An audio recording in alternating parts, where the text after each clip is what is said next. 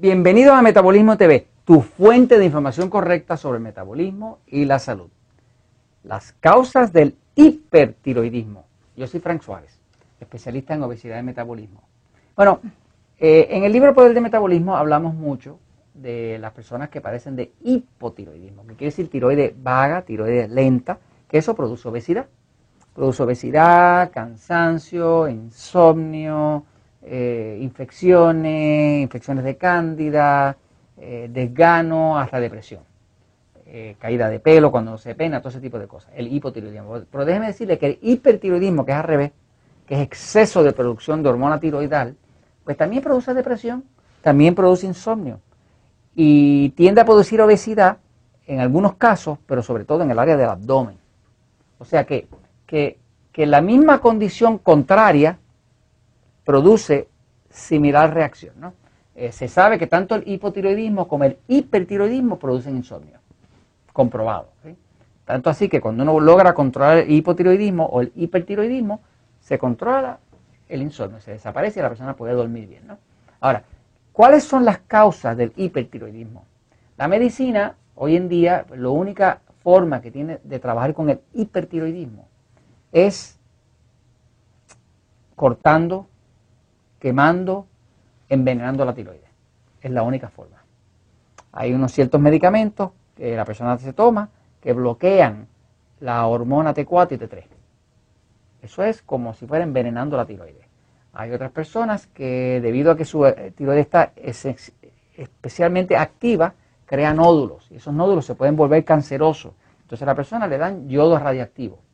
La tiroides es una glándula que tiene mucha atracción, mucha afinidad por el yodo, por el, mineral yodo. Y cuando uno le, ponen yodo radiactivo en el cuerpo, que va por la sangre, la tiroides lo captura. Cuando lo captura, como ese yodo está radioactivo, que quiere decir que radia energía y que quema, que destruye, pues entonces destruye parte de la tiroides.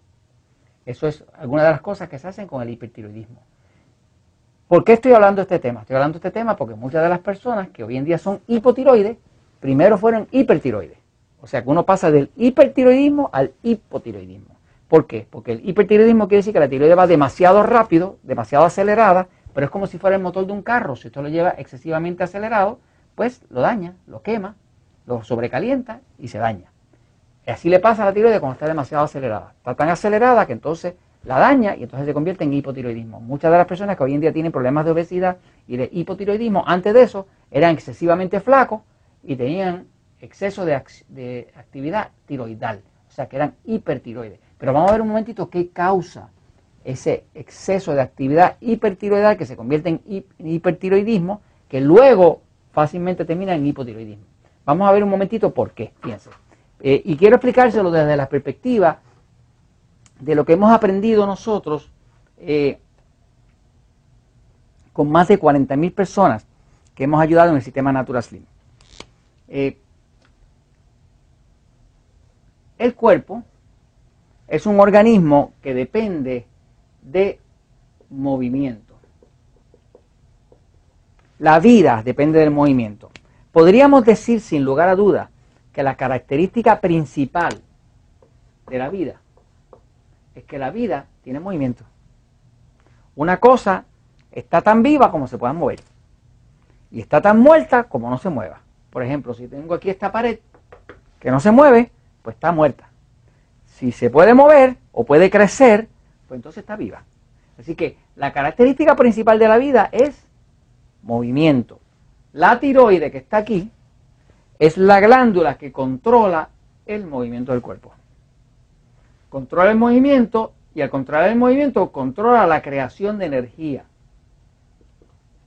Una persona que tiene hiper, hiper tiroidismo, tiene una tiroide que está demasiado acelerada. Una persona que tiene una condición de hipotiroidismo, tiene una tiroide que está demasiado lenta. Así que en el caso del hipotiroidismo hay exceso de movimiento. En el caso del hipotiroidismo hay deficiencia de movimiento. Esa es la forma sencilla de ver hipotiroidismo y hipertiroidismo. Hipertiroidismo es exceso de movimiento. Hipotiroidismo es deficiencia de movimiento. La persona que tiene sistema mm, eh, hipertiroide, o sea que está la tiroide demasiado activa, produciendo demasiada hormona, más de la cuenta, tiene un desbalance de energía porque es como un motor que está tan acelerado que está caliente. Está caliente y se desgasta. Eso mismo le pasa a una persona que tiene hipertiroidismo. La persona que tiene hipertiroidismo va a tener mucho desgaste. ¿Y dónde va a tener el desgaste? En todos los órganos, pero principalmente en la misma tiroide. Cuando la tiroide está produciendo demasiada hormona, hay mucha destrucción de las células de la tiroide. Y la persona termina sin tiroide, termina hipotiroide, por haber estado demasiado hipertiroide. Ahora, ¿cuáles son las causas? Fíjense, cosas que se han descubierto. Por ejemplo, hace poco vi el caso de una persona que tiene una, condición hipertiroide, estaban hablando de arrancarle la tiroide porque el médico no sabía qué hacer con ella, hasta que un dentista muy inteligente descubrió que era que tenía una infección en un canal de una muela.